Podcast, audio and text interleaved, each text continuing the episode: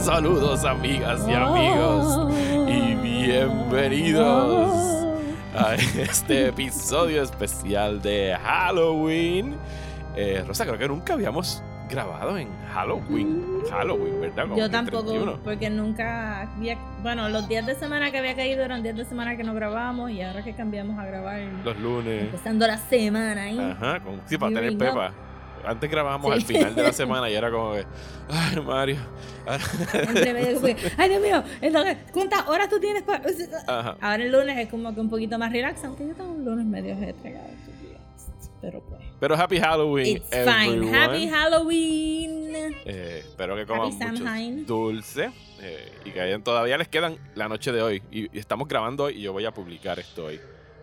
No voy a tentar. I'm, I'm, not gonna tempt fate. no, no lo digas. Ah, es Halloween, es Halloween. It's all about curses. no lo digas.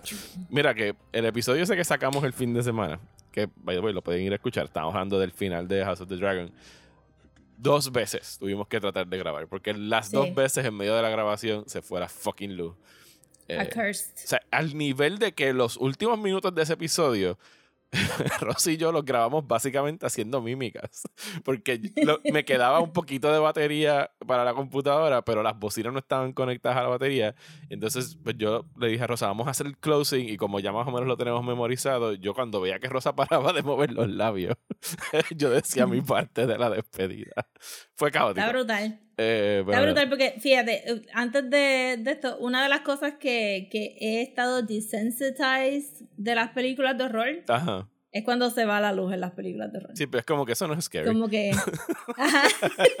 se va la luz y es como que, oh, is that supposed to be spooky? That was yesterday for me. Sorry. Bueno, I'm aquí not en, en, casa la tradición es cuando, o sea, lo hace, lo hace Daniel y lo hago yo más que nada. Desi no lo hace porque no le gusta tempt fate.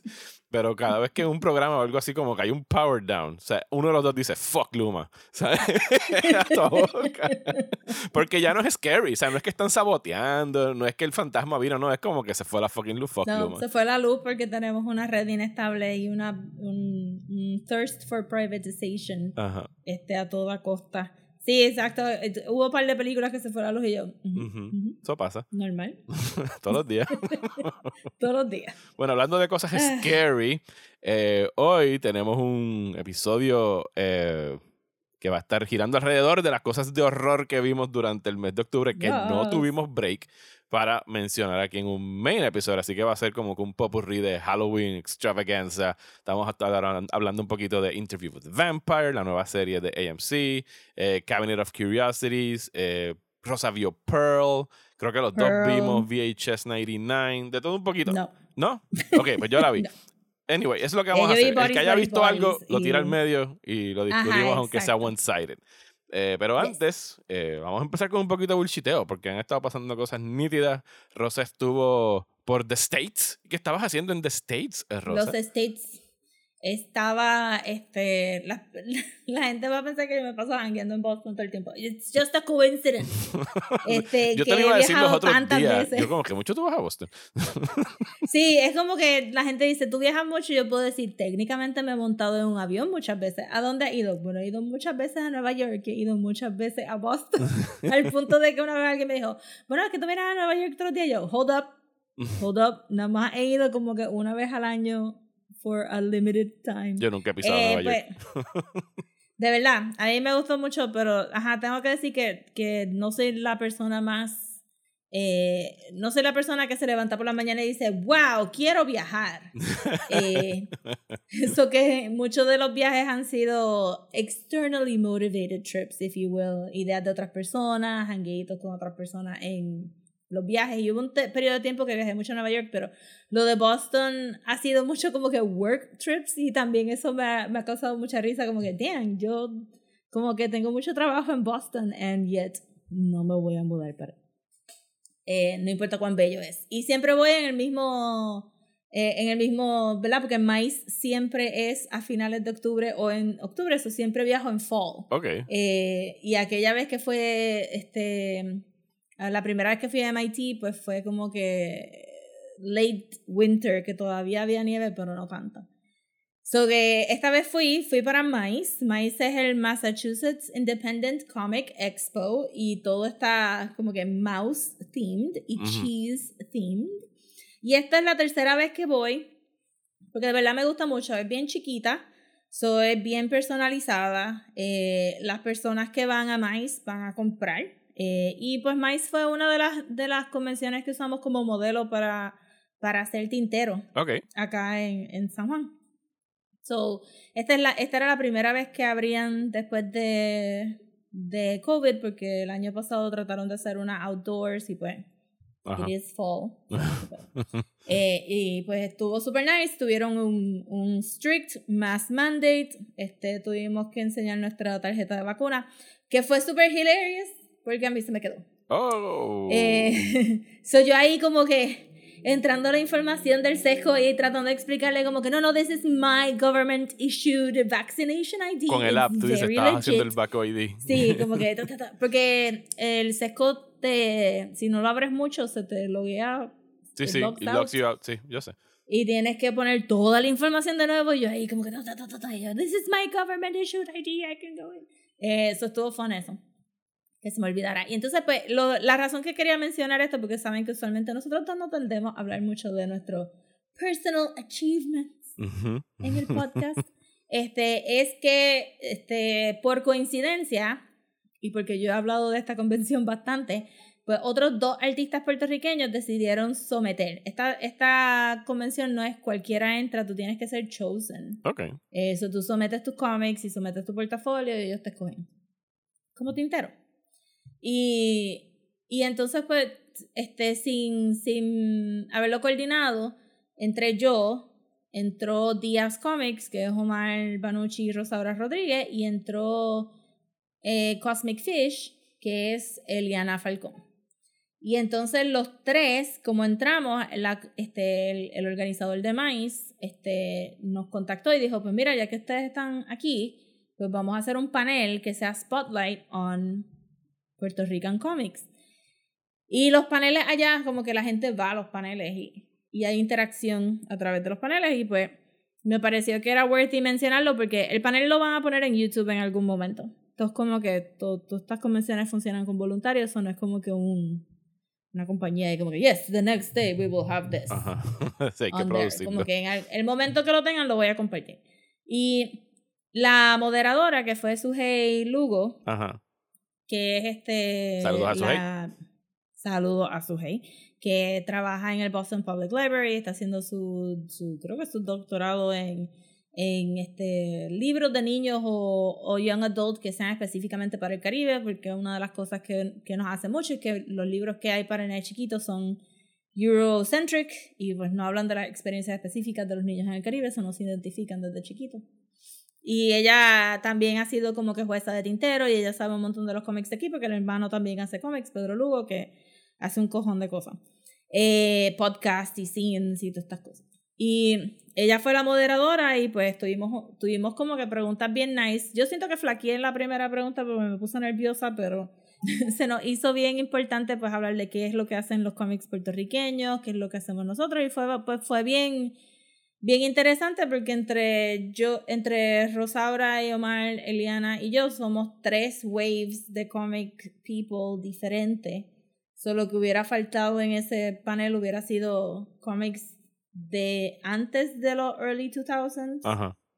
Y, y ya, y hubieras tenido como que el whole gamut de los últimos 30 años de los cómics de Puerto Rico. Entonces estuvo súper nice eh, como hablamos, como pudimos hablar de los cómics, entonces la gente respondió súper bien, este, y, y, fueron a la mesa y nos hablaron un poquito más y, y quedó súper chulo, de verdad. Y siento que, que como era la primera vez después de la pandemia, como que la gente estaba como que más pumpia. y había mucha solidaridad, había una artista que se llama este, Coco, Coco Fox Comics que estaba, si tú ibas a la mesa de ella y ella veía tu exhibitor badge, te regalaba un pin que ella hizo solamente para los exhibitors. Oh, nice. Este, de gratis y es como que eso estaba súper cute, de una manera de tú poder interactuar este, con otras personas. También conocía a par de otros contributors a The Nib. Eh, Ahora mismo no me recuerdo sí, cómo tú, se tú has trabajado con The Nip, ¿no? Sí, exacto. Eh, exacto, como que venían a la mesa y decían, ah, tú eres Rosa de NIP, yo también contribuyo a NIP. Y es como que, ah, pues mira qué cool. Y eso fue, eso estuvo super nice. Este, para los que no sepan, NIP es, una, es un non-fiction comics magazine que habla de temas políticos. Y pues he contribuido al website y a los magazines. Y entonces, eh, el segundo muchacho que pasó por la mesa era, resultó ser pareja de la muchacha que editó la antología de este Votes for Women, que yo participé también. Eso era como que, oh my god, esto, este mundo es chiquitísimo. Ajá. Entonces, este, ese muchacho que también contribuye para The Nib, que se me olvida su nombre, pues es mexicano y estábamos hablando de, de que si él ya estaba motivado para ir a convenciones en México, porque en México hay un montón de convenciones de animación, de arte, de muchas cositas, y estábamos hablando de que, ajá, de que el próximo paso es también ir a las convenciones de Latinoamérica y kind of flow through there. Y pues de verdad quedó una chulería, fue en Boston University, el espacio estaba súper precioso, había tanto y tanto talento, y, y nos pusieron todos juntitos, más o menos. So, Sí, yo vi la foto. La foto estaba bien chulo el espacio. Sí, estaba, de verdad que el espacio estaba excelente. Y pues estuve ahí, entonces el resto de, del weekend realmente se pasé, la pasé en rural Massachusetts. Eh, no voy a decir dónde porque bendito la gente, este, ¿verdad? La familia de Carla vive allí, no quiero.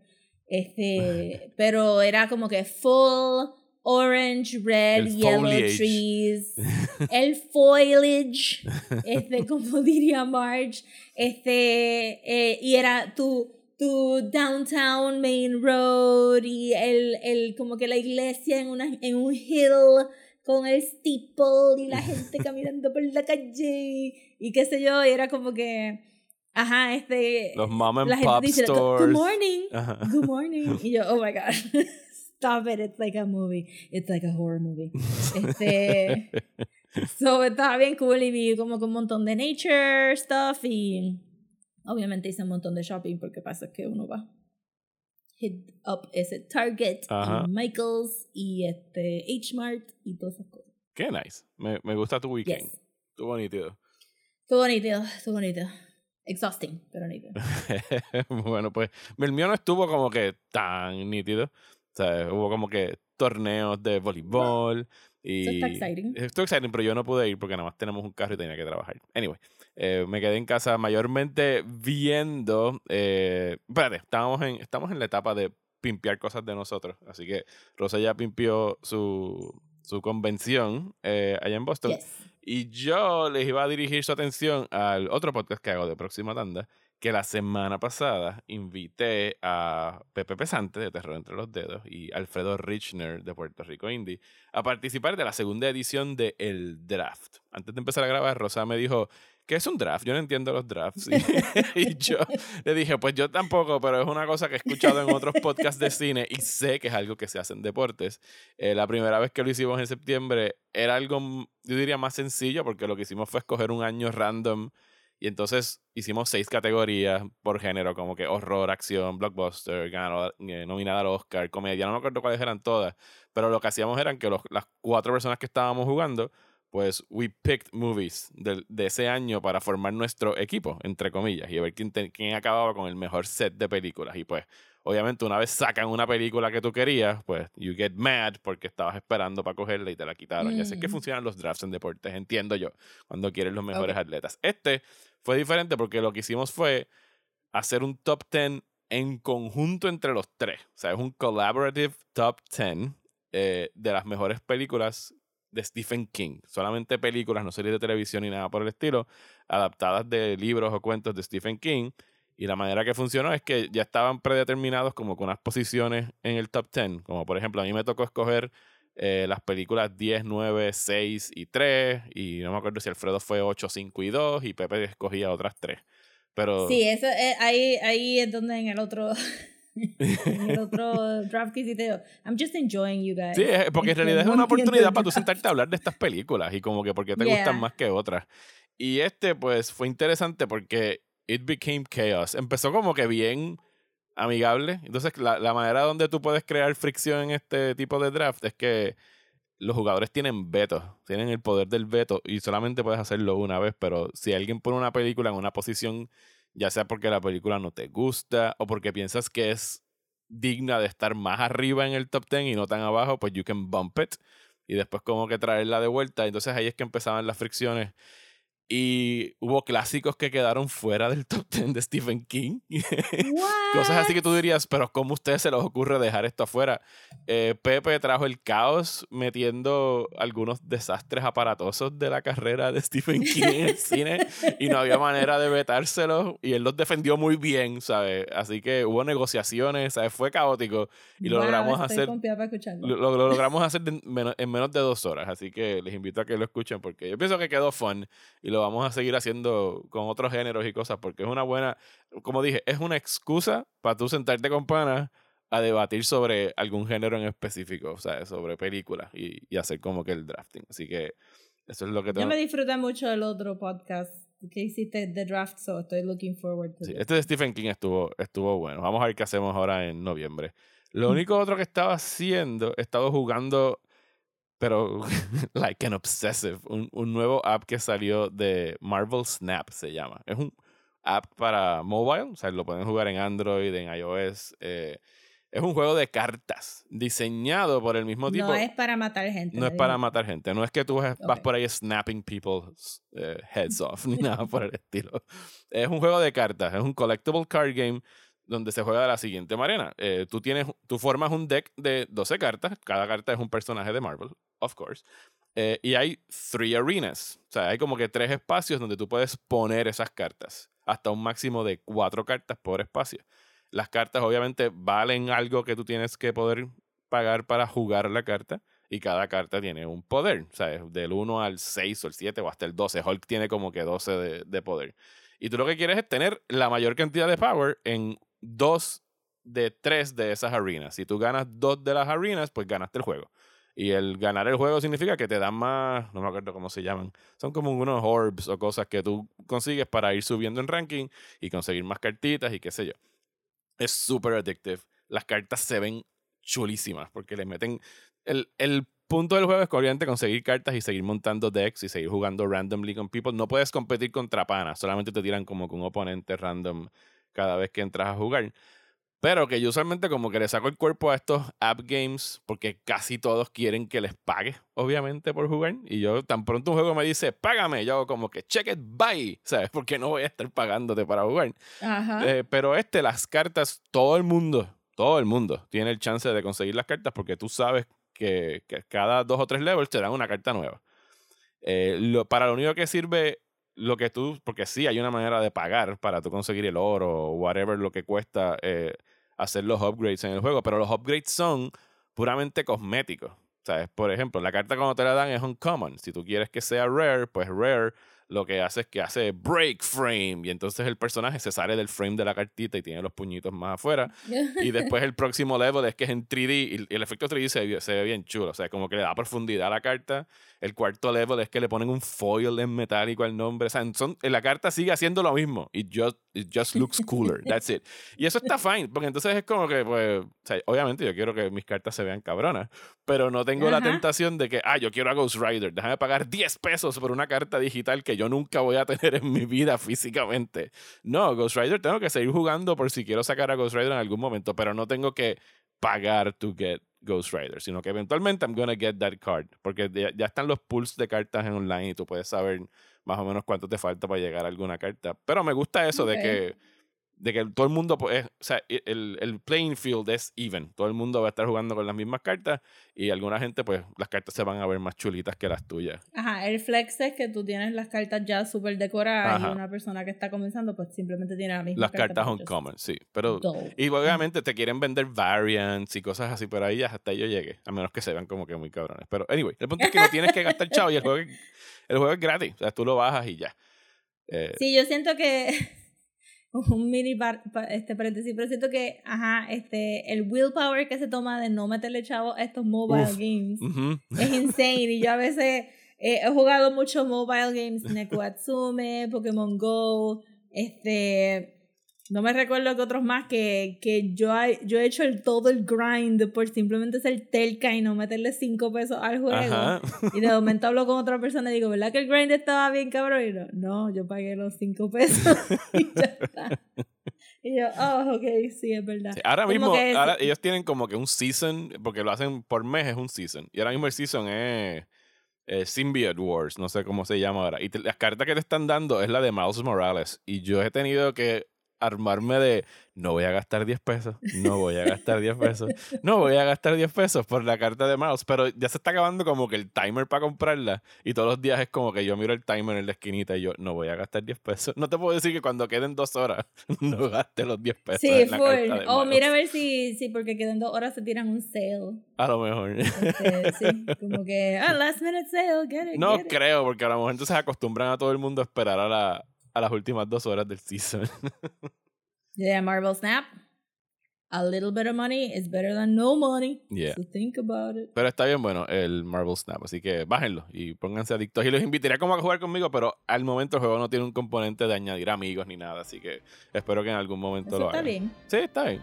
¿Tú quieres empezar con el Halloween? Yeah. Extravaganza.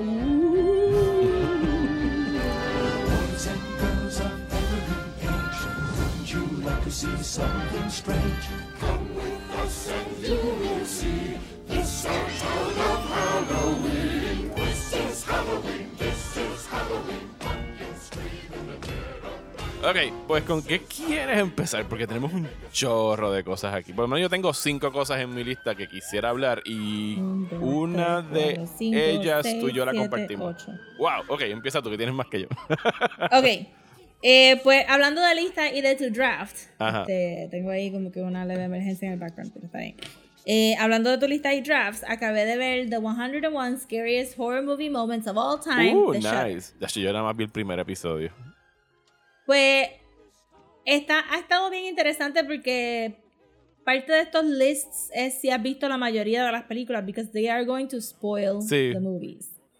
Pero tengo que decir que el rate de full spoiler just a little bit of spoiling fue bien random. Sí. So tú no estabas seguro de como que. Sí, porque de repente llegaba alguien que te decía, y al final, fue y te sí, tiraban sí, I mean, mil props a Mike Flanagan, que salió en el show, salió en el show Mike Flanagan, la esposa que es la actriz que sale en Midnight Mass y, que, ajá, y en este The Haunting of the House. Salió el director de It, este, creo que es Sí, André Muschietti, director de It y, de, The Flash, película que no sé es que vayamos a ver. Ajá. Sure. Cool. Este, y supongo yo la pareja familiar, porque fue productora de It también y tiene el mismo apellido. no sé si es la esposa. Sí, yo creo que es la esposa, es la productora de It. Ok. Eh, y tantísimos otros este, directores random y actores random y qué sé yo, pero había un heavy mix de mujeres, queer people y y esto. Pero props hay que decir que y props a, Shudder también que están haciendo un buen trabajo en los guests que están trayendo porque los guests de, de Queer, for Fear, están fantásticos, de verdad. Buenísimo. Y también, eh, actually, también termina en esa, pero está bien, porque eso, es un documental. You just have to watch it. El último episodio de Queer for Fear fue de lesbians y fue Chef Kiss. Y una vez, y, y, me validó de nuevo lo adelantado que nosotros estábamos, Mario, porque nosotros estábamos hablando de Daughters of Darkness el año pasado, y aquí estaban como que Quintessential Lesbian Vampire Movie, Daughters of Darkness, y yo ya yo la vi. Y esta cabrona. y esta cabrona, y la actriz que hace de la vampira era una activista feminista, whatever. Este, que lo dice en el documental. So, yes, vean el documental. La cosa es, del 101 Scariest Movies, pues, sí te chotean algunas cosas, eh, y props a Mike Flanagan, que con la cara de lechuga que dice, mi película favorita más scary es Lake Mungo de Australia, que yo hablé de ella en un bullshiteo aquí, también, nosotros estamos adelante en eso. Eh, y procedió a spoil it to the very end. y yo, Mike Flanagan, stop. no digas más nada. Yo paré de ver el el especial porque tú me advertiste como que mira, eh, el show está bueno, pero si no has visto Lake Bongo, Mike Flanagan te la va a destruir en, en un minuto, así que ten cuidado. Dijo, ok, la premisa y yo, para. Y él, no, voy a seguir y yo, para, esto tiene varios layers. Y es como que, miren, vean Lake Mongo, no escuchen a Mike Flanagan hablar de Lake Mongo. ¿Cuál quedó número uno? Eh, Yo creo que eso sí lo puedes chotear. Pues eso es lo que Ajá. quería mencionar porque el top 10 estuvo bien interesante. Ajá. Eh, so, el número 10 fue Ringu, Ok. que pensé que estaba súper bien. Porque Yes. esa película me asustó a mí un montón Ajá. cuando salió la primera. Fue como que gritando. El número 9 fue Train to Busan. Ok. Super nice. Ajá. Eh, y este, ¿quién dijo que lloraba cada vez? Ah, este. Este hombre, el del driving. Eh, ah, Bob, Joe Bob Briggs. Joe Bob Briggs dijo que lloraba en el final todo el tiempo, como que, that- que tienen... Y me gustó que él hablara, él tiene como que este único soft speaking voice Ajá. para las entrevistas que no usa en, En su el show. personaje de, de- del show. Este, pero la número 8 me sorprendió un montón, es Sinister. Sinister, ajá, la de Scott Derrickson. Con, Ajá, Ajá. que yo pensaba que, que de- del flow de esas películas de Insidious, eh, justo antes de Conjuring, que ajá. entráramos al Conjuring Universe, Ajá. que salió Sinister y Sinister 2, y yo no pensaba que esa película como que había hecho mucho como que impacto, porque la gente habla Insidious scary y siempre ponen el, ¿verdad? El demonio saliendo de Rojo, la parte ajá. de atrás de... Ese ni siquiera de es mi Patrick favorite Wilson. jump scare de, Insi- de Insidious. Eh, No, Insidious está scary por tantas otras razones, pero ese es el más visual, ¿verdad? Este, y este hombre, ¿cómo que se llama? El Patrick Whatever. Eh, Patrick. No me recuerdo. eh, Dios mío. Quiero decir Wilson, pero no Patrick sé. Wilson, sí, Patrick Wilson. Sí, Patrick Wilson. O sea, el handsome face just juxtaposed con el Darth Maul, este demon. Pero Sinister pensaba que era como que un poquito forgettable. Ujú. Pero la pusieron en número 8 y cuando la describían es como que, oh shit, this movie was actually a little bit more scary than I remember, maybe. Sí, yo tendría que volverla a ver Este- porque yo me acuerdo de haberla visto y dije como que it's fine, pero It's fine, pero eso me sorprendió como que, ajá. Y entonces, pues, pues la quiero ver de nuevo. Quiero ver Sinister de nuevo. creo que está en Eh, la Peacock. número 7. Sí, Porque porque, es de Universal. Insidious Ajá, también está ajá. en Peacock. Ah, Insidious es de Universal. Tú sabes que cuando yo fui a, a Halloween Horror Nights, Ajá. pudimos haber ido a la casa de Insidious, pero estaba tan lejos y había que caminar tanto. ¿Qué dijiste? no Fuck it. Sí. Este, me arrepiento de no haber ido a ver ese, me arrepiento también del Purge Experience porque no fuimos a ese porque había que correr. Ah, no. Yo no vine aquí a pasar trabajo. No, no, no. Pero te lo decían así como que para entrar a esto you have to run. Sí, porque como te tienen que describir cómo va a ser la experiencia, porque hay gente que no va a Ajá. poder participar porque no pueden correr, etcétera, pero The Purge es como que, ajá, la gente te va a perseguir, so tú tienes que correr, como que no es un passive walking Ajá. around the house, eh, porque eso no sería The Purge. Y Insidious, pues era como que, como son sound stages Ajá, en ajá. Universal, pues de verdad, para ¿sabes? Para nosotros llegar a la de Walking Dead fue casi como que 20 minutos de caminar en Oh my God. fila, como que vamos por aquí, te llevamos, y era metido por la parte de atrás, y era, era, it's a lot. Eh, si van a ir a Horror Nights, tienen que estar como que Fit, ready to entrenar. walk. Eh, Por lo menos un mes antes de empezar a workout. Ajá. So, la número 7 fue The Exorcist, which yes. Ajá. La número 6 fue The Shining, which Ujú. yes. La número 5 fue Psycho, which yes. Ok. La número 4, Audition. Ah, sí. Cri, cri, cri. Sí, definitivo. que también tenemos un episodio de Audition, pero también me, me gustó que, que, que un Asian movie llegara tan arribita en Ajá. el top 10. Esa era la 4. Eh, la, esa es la 4. Ajá. Eh, la número 3 fue Hereditary, of course. Eh, la número 2 fue The Thing. Ok. Ajá. Y la número 1, Ajá. Texas Chainsaw Massacre. Eh, cuando aparece Leatherface en, en que le mete el En martillazo. no, eh, cuando describieron un par de escenas porque todo el mundo tenía su escenita, pero la más que hablaron fue el dinner scene. Cuando el muchacho está caminando por el pasillo. Sí, que va hacia la puerta y Leatherface aparece y, Y le la- mete un marronazo en la cabeza Ajá. y cierra la en puerta. la cabeza y lo arrastra y entonces hablaron de, del editaje de haber cerrado con la puerta Ajá. y bien, ¡bam! Sí, Y hablaron también de cuando pusieron a la muchacha en el meat hook. ajá. Esa película Eh, es porque- horrible.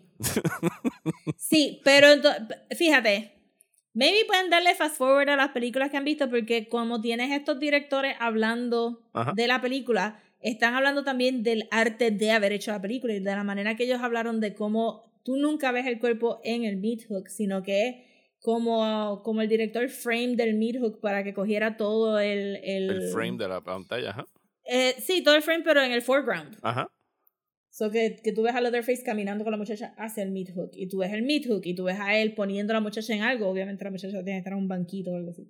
Y, y tú ves el meat hook un segundo antes de que te corten a, a, él ponerla como un cuadro en la pared. So, realmente tú nunca ves sí, tú no mucho ves, del tú no gore. ves el hook entrando en la muchacha. Ajá. Ajá. So, que, que estuvo bien interesante. Eh, eh, lo recomiendo porque, a pesar de los spoilers, este, de verdad que porque algunas películas tuvieron spoiled, pues me interesó mucho. Y creo que la más que estoy pompeada para ver es una que se llama Terrified. Esta es Argentina. Sí, esa está en Shudder. Ajá. Creo que está en Shudder. Ajá, todavía. la pusieron en Sí, Shudder. es horrible. que me gustó, porque yo, el 101 Scariest Moments pudo haber sido todo PR para las películas de, de Shudder. Ajá. Pero no lo hicieron así. Como que hay bien poquitos Shutter Originals en la lista y no llegan al top. Pero ajá, estoy pendiente para ver Terrified de Argentina porque se vio bien interesante. So, so props al top 10. El top. El The 101 Scariest Horror Movie Moments of All Time Top 10.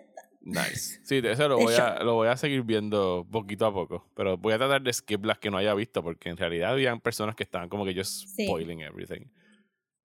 Hay un director que yo pensé como que, ah, por eso es que tus películas soquean, porque tú no entiendes cómo. Hablaba de la película y yo, that's not why that is. Why are you? ¿Qué dire- Ahora quiero saber qué director era. Yo creo que era el de It. Ah, Muschetti. Yo creo mucho. Oh, no, había uno que tenía el pelo rubio como que y no sabía de qué película era y era como que, I don't like how you talk about movies. Ajá. Así Pero Muchetti también es como que bien, mm, your movie sucked. Pusieron a It en la lista solamente porque lo invitaron, you know it. Este, Sí, me imagino que usaron la, la escena de la casa. de Georgie. Ajá. Ah, de Georgia al principio. Ok. Sí, de Georgie al principio. Eh, me, me, me. Pues yo, hablando de cosas en Shudder, vi dos películas en Shudder, así que déjame salir de ellas a la vez. Vi eh, VHS 99 y yo hacía tiempito que no me ponía a ver una película de VHS. Yo creo que yo me quedé en, no sé si era Viral la última que vi. Viral, Yo me quedé en la anterior. en la anterior era Vi- Viral. Hay un corto de Nacho Vigalondo en Viral, si mal no Sí, recuerdo. Pero este de 99 son cinco cortometrajes. Y creo que esto- eh, fue bastante even. ¿Sabes? Como que estuvieron bien buenos. Hubo uno que no me. O sea, el problema con estos cortos muchas veces es que tienen como que una premisa cool, pero they don't wrap it up porque tienen como que nada más 15 minutos para hacerlo y solamente tienen como que un Mm. concepto y no saben Sí, sí, sí, exactamente. sí, o sea, como que se queda guindando, como que sí, hiciste, ok, and now what? Y es como que ah, ya se acabó. Y es como que, ah, ok, pues está Sí, bien. como que te dan un taste of a first scare y se acabó el short y ya es como que. Sí, este me tuvo- pasó con el de. Ajá. El de las muchachas que. Las muchachas y non-binary folks que te dije que era one minute Ajá. horror. Ajá. Y que era, ajá, son premisas nada más, no vas a ver. Sí, pero ahí tiene sentido porque es un minuto, ¿sabes? Como que nada más Sí, estás sí. tratando de ver un setup más que nada. Este, pues tenía, el primero era de unas, mu- de unas muchachas que tenían un, bueno, eran un punk band, era una banda de rock, y como que van a tocar en este sitio donde supuestamente hubo un trampling de, de una banda en los, en los 90s, no, antes de eso, porque estábamos en los 90s. Eh, by the way, me encantó les, como lograron capturar la estética de VHS del 99 Ajá. y sobre todo el MTV look de esa época quedó brutal en esta edición. Eh, pues entonces ellas llegan a tocar ahí en ese sitio y obviamente pues son aterrorizadas por los espíritus de esa banda. Eh, estaba otro que era... ¿Tú te acuerdas el show que había en Nickelodeon? No me acuerdo cómo se llamaba, que era como un Temple Run, que la gente tenía que... Los nenes se Claro metían- que sí. ¿Cómo se llamaba ese juego? Claro que sí. No me acuerdo No cómo me se recuerdo, llamaba. pero eso era exciting. Ajá, era amazing. exciting. Pues hay sí, un sí. corto, que ese fue de mis favoritos, donde empieza así, como si estuvieras viendo un rerun de Nickelodeon, de ese show, de las cosas que, o como ese mezclado con, con Double Dare. ¿Te acuerdas Double Dare de los slimes Ajá, y todo ajá. eso? Y no te voy a decir qué pasa, pero se pone bien cool lo que sucede después. A mí me agarró desde solamente capturar como que el Nickelodeon... Legends of the Hidden Temple. Legends of the Hidden Temple, exactamente. Sí. Pues ve ese, porque ese está entre mis favoritos. Y el último que hicieron está relacionado a la otra película que vi, que es de estos muchachos eh, están haciendo un documental sobre esta secta que va a tratar de como que summon a demon en, en, el, en, la, en el año nuevo, del 99 para el 2000, el Y2K y toda esa mierda. Yes. Eh, y entonces cuando están summoning el demon, la premisa es que accidentalmente summon el demon equivocado pero de, cuando they cast them back out, se lleva a los documentalistas to hell. Oh, nice. Y entonces, como ellos saben que el, el summoning tenía que ocurrir justo a midnight, pues ellos saben que en siete minutos ellos van a, va a haber un portal en algún sitio en el infierno para ellos regresar a este realm. Entonces es como que el, el rush para poder regresar a la Tierra. Está súper divertido. Ese, ese, corto es el último y está bien nítido y es del mismo dúo. Déjame buscar los nombres. Es un matrimonio que hace películas. Eh, se, se llama Joseph Winter, Joseph y Vanessa Winter. Tienen una película en estrenó este mes en, en Shutter que se llama Deadstream. Eh, Dicen que está bien buena. Está súper divertida. O sea, la premisa yo la he vendido que es como, como si Ash de Evil Dead hubiese sido un piece of shit YouTuber. pues la voy a poner en la lista La premisa es eso, es un muchacho que tiene un canal de YouTube, eh, tuvo una controversia que no te dicen qué fue lo que pasó hasta el final y está genial cuando vas recibiendo el reveal. Y entonces ha perdido como que mucho following y qué sé yo. Y entonces él tiene un canal donde era básicamente como que this white dude does strange stuff, como que cosas peligrosas y se pone en riesgo. Y entonces el de esta semana, el episodio, para él conseguir followers de vuelta, es que iba a pasar una noche en un haunted house, en una de las cosas más haunted de, de Estados Unidos. Y toda la película tiene la estética de que tú estás viendo una transmisión por YouTube. Pero es súper súper divertida. O sea, yo me río con cojones viendo esta película. Es comedy horror done very well. Y no te voy a chotear nada de lo que pasa. y es, el, mismo dúo del corto ese de VHS 99. Así que vela. O sea, vayan y vean Deadstream. Todavía tienen para esta noche para verla. Es súper fun. Yo me río con cojones viéndola. Ah, qué cool, porque llevan, llevan dándole bastante promo en el cintillo de arriba. yo le piché porque yo vi como que la carátula y dije, ah, la veo después. Y Alfredo Richner, shout Alfredo, la puso en, en, su lista de cosas que haya visto y le dio como que esta película está súper divertida, denle un try. Y, y después hablé con Pepe y a todo el mundo le ha gustado. O sea, es como que está muy buena. Deadstream, Shudder, do it. Shudder, auspícenos. Pues, sí, mano, por favor, por favor. Ese Advent Calendar que sacaron este año, god damn it. Este, baby, hablamos de las cosas que no hemos visto juntos antes de, Primero y salimos de Yes. Ok, so yo vi Hocus Pocus 2. Ok. Yo no he visto Hocus Pocus 1, así que... I know, no entiendo por qué. ¿Sabes que se lo dije a las nenas? ¿Sabes que te tiré al medio? Me tiraste al medio. te tiré al medio y le dije, ¿ustedes saben que Mario no ha visto Hocus Pocus? Y todas dijeron, ¿qué? Ustedes saben que yo conozco una persona que dice que sabe de cine que no ha visto Hocus Pocus. I know. Criterion Channel, what? ¿Tú no has visto este Hocus Pocus y no, no coges el chiste de Final Destination? ¿De qué que fue un scariest moment en esta lista de 101 que no, tú dices el, del, el de Final Destination. Ah, no, pensé que estabas hablando de Hocus Pocus, que le habían puesto un No, no, no, tú sabes, pero que tampoco has visto Final Destination y no entiendes el chiste cuando te mando esa foto del, del camión con, log con los logs. Sí, yo me sé la muerte del log truck, aunque no haya visto Final Destination. Fue uno de los scariest moments. Hocus Pocus salió en el 93. No sé por qué no vi, honestamente no sé por qué no vi Hocus Pocus, está en octavo es grado. Es un fun trip y, y, es ahora mismo, ¿verdad? Es nostálgico. Nosotras, yo la vi en el cine cuando era chiquita, la, la revisité y, y cuando podíamos poner películas en el local, pues, pues la puse en uno de esos Halloween Mondays que hicimos hace millones de años atrás, pre-pandemia. So, Hocus Pocus 2 no la vi rápido cuando salió porque teníamos tantas otras cosas que teníamos que ver. So, eh, recientemente pues dijimos, ok, pues la voy a ver. Mano, qué fucking trip. Es una película que sabe lo que es It's for kids todavía, pero si has visto la primera, pues, pues you enjoy it a little bit more. Este, me reí con cojones. Yo estoy súper segurísima que estas tres, este, ¿verdad? Eh, Sarah Jessica Parker, Katina Ginny y Bette Midler, están borrachas toda la producción. You cannot tell me otherwise. Por lo menos Sarah Jessica Parker estaban o borrachas o high, porque esas mujeres estaban gozando a otro nivel. O sea. Sí, yo imagino que ya jamás pensaron que iban a volver a tener este level of fun. Mira, en pero una estaban. Era como que tú estabas viendo gente pariciando. It was amazing. Yo estoy fully convinced que todo el diálogo de ellas fue improvisado on the spot. Tampoco me puede. No había un libreto. dissuade me from that fact. It was beautiful. Eh, so, para los que no sepan, la premisa de Hocus Pocus eh, es este de Hocus Pocus 2. Es lo mismo que la del 93 en el sentido de que tienes este los Sanderson Sisters y tienes todo el ritual que tú tienes que hacer para traer a los Sanderson Sisters, pero esta vez la película echa para atrás y te enseña a las hermanas cuando eran chiquitas. Y esta nena que les dijeron, mira, tú puedes overact como Bette Midler. Y esta nena dijo, I sure can. Y se la comió. Se la comió con los mismos manerismos, todo. Era, era increíble ver a estas tres niñas tener que live up to those, este, to those characters que son tan over the top. Y pues te enseñan que, que es el bond de ellas como hermanas, que realmente es lo que les da poder. Y te explica un poquito del bond entre, entre el, personaje de Ben Midler. No me recuerdo los nombres de ella. Este, el personaje de Ben Midler con el book, ¿verdad? Que es el book que es como el Necronomicon de ella. Pero tiene los spells, pero está hecho de piel y tiene un ojito que se mueve.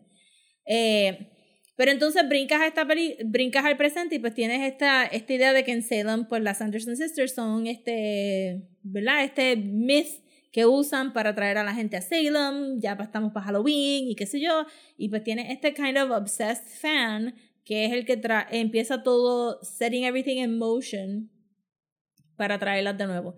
Y hay, hay una expansión del lore, hay una expansión de la historia de ellas con el flashback y hay un hay un, hay un tema bien nice de como que es una película para kids, teenagers, pero no hay estereotipos hasta el dumb jock, que puede ser un poquito rough. Eh, it turns out he's really just dumb.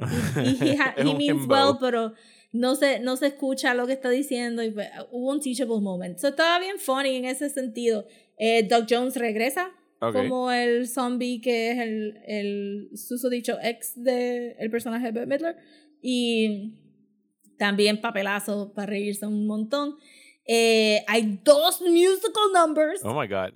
hay dos musical numbers. Eh, y eso quedó brutal. Y de verdad que me, me gustó un montón porque era, eh, es la clase de nostalgia que yo pienso que es bien, que funciona.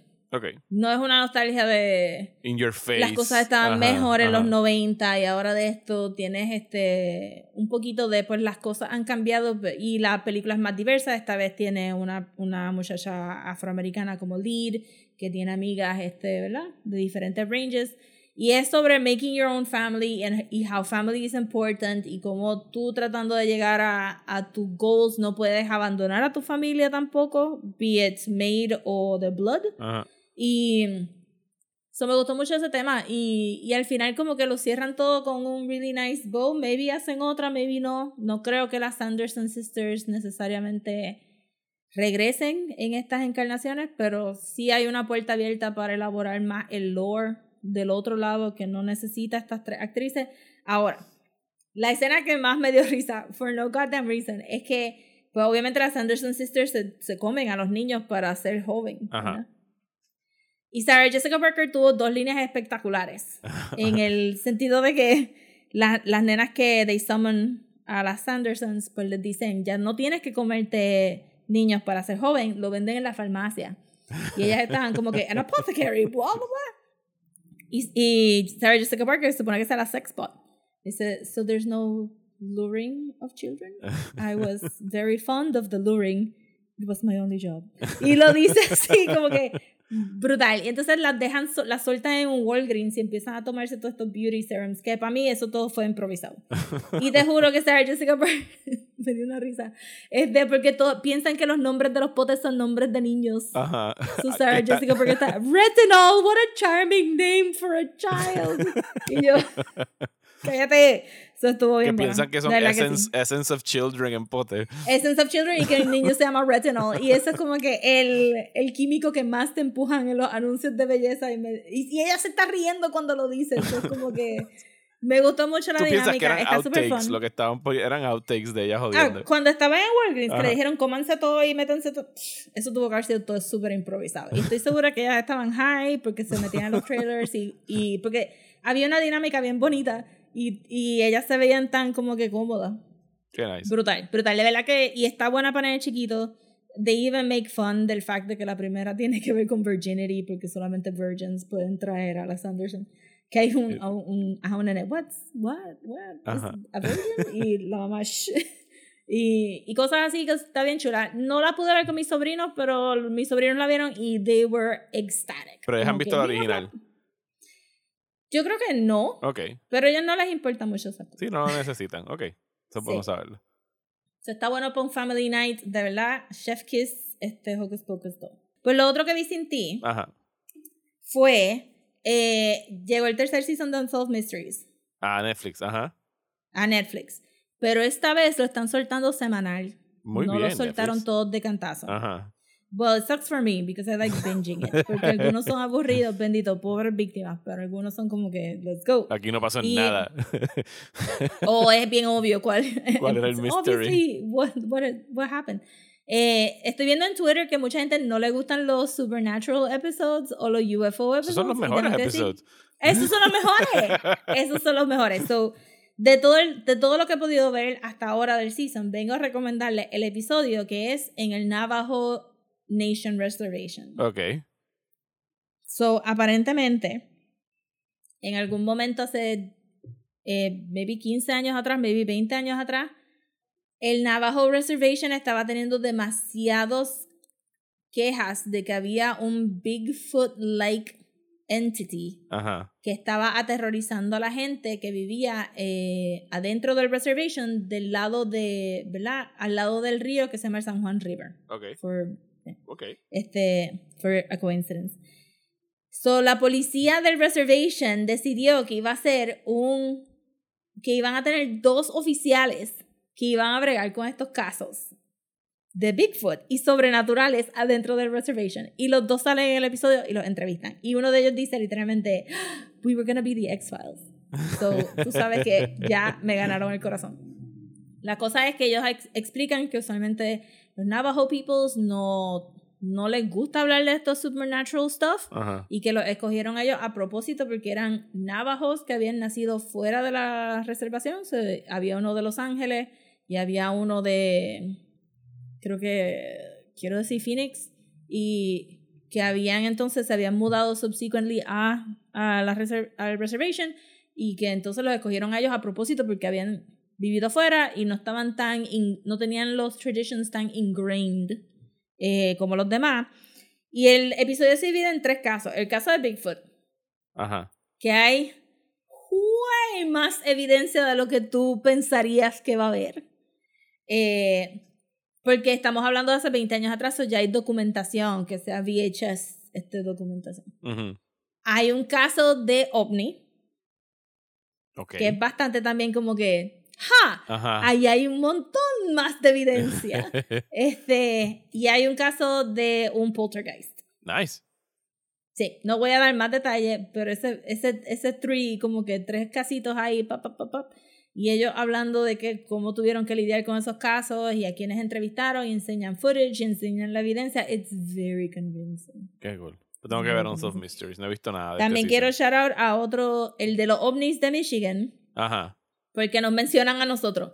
So, al final, final, final, ¿Por este, del episodio, están hablando que en el 2021 los militares admitieron que habían encontrado objetos que eran non-identified flying objects. Ajá. Este, no aliens, pero que hay un montón de casos que los militares nunca pudieron probar que, que era, Ajá. ¿verdad? Y sale que en Puerto Rico Ajá. hubo un caso. Ajá. sí, porque en Puerto Rico hubo un caso que estuvo volando por encima de yo no sé qué carajo. Y lo mencionan como que briefly, como uno de los casos que, que, que estaba en ese official document diciendo como que mira, esta cosa nunca la pudimos este, descubrir. Ok. Ajá. So, Unsolved Mysteries, y con eso yo creo que ya terminamos lo que no hemos visto. Este, a menos que quiera. Eh, bueno, dejar Pearl para el fin. eh, Pearl, sí, digo, puedes mencionar Pearl ahora. Yo traté, no me dio break a ver eh, Pearl. Pues, yo vi Pearl, no me gustó tanto como X, Ok, pero it's a phenomenal movie nonetheless. ok, me la vendiste. Como que siento que cuando salga Maxine, Ah, porque van a hacer otra, ¿verdad? Ajá. sí. ¿Y Maxine quién es? Maxine. Maxine es la nena que es Mia Goth en X. Ok, ok, ok. Sí. Este, porque cuando ella, cuando X se termina. Sí, ella, ella, ella queda viva al final. Ajá. So, cuando tengamos las tres, creo que entonces todo va a fluir un poquito mejor. Pearl no es tan fun como X, simplemente porque no tiene tantos personajes. Ok. Que es este bastante eh, entendible porque se supone que él hizo Pearl y X a la misma vez durante la pandemia, so tampoco era como que iban a tener, si tenían en X casi ocho personajes, en Pearl hay como cinco nada más.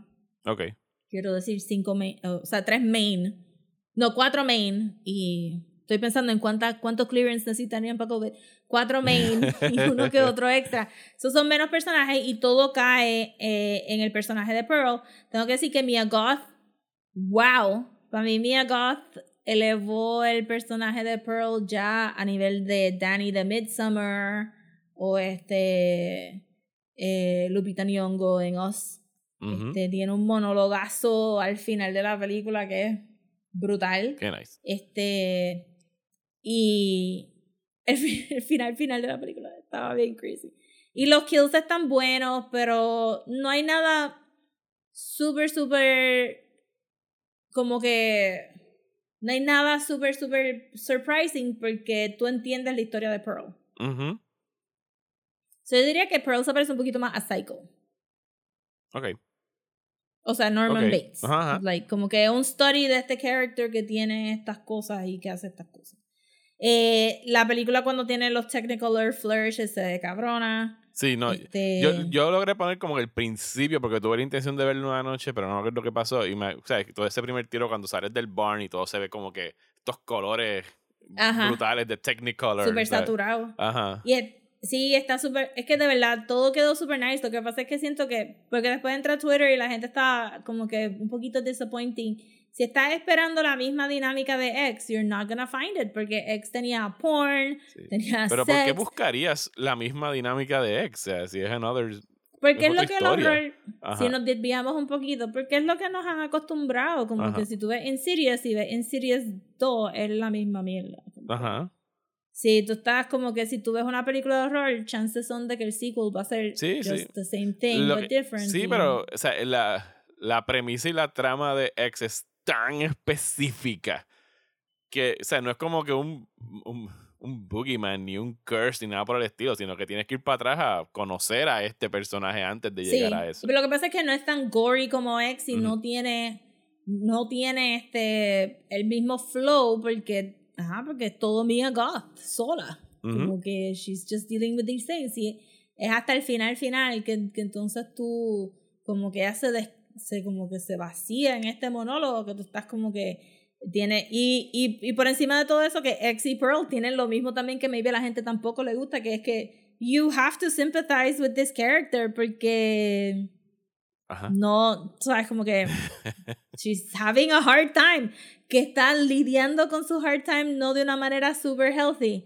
Pues sí, vamos, nadie debería estar como que murdering people y mucho menos ser judgmental porque obviamente la vemos en, en X siendo judgmental Ajá. eh, contra las nenas.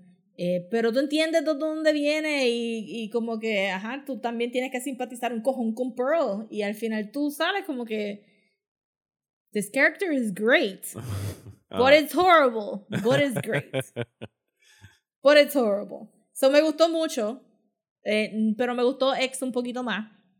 Siento que, que cuando salga Maxine voy a decir que Maxine me gustó más que Pearl y que X. Y que X. Tengo ese presentimiento. Eh, pero definitivamente Mia Goth es.